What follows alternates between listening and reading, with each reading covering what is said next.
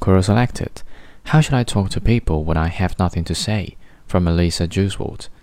Here's a simple formula you can memorize. FORD It's an acronym for family, occupation, recreation, and dreams. When you meet someone for the first time, ask about their family. People love to talk about that. If you come to a dead end with regard to family, ask what they do for work or school. Then ask what their favorite pastime is. If you get through these, always ask about the future and what they hope to do with their lives. It's a simple formula that keeps the conversation about the other person showing an interest, and I hope its a genuine interest in the other person's life will make you likable.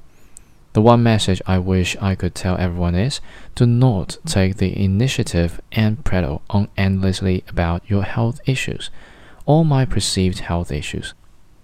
I don't want to hear about your diet or health regimen, and if I would only listen to you and eat like you do, my wife would be transformed.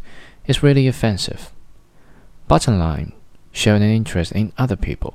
This is perfect for introverts as we are usually insecure about talking about our own lives.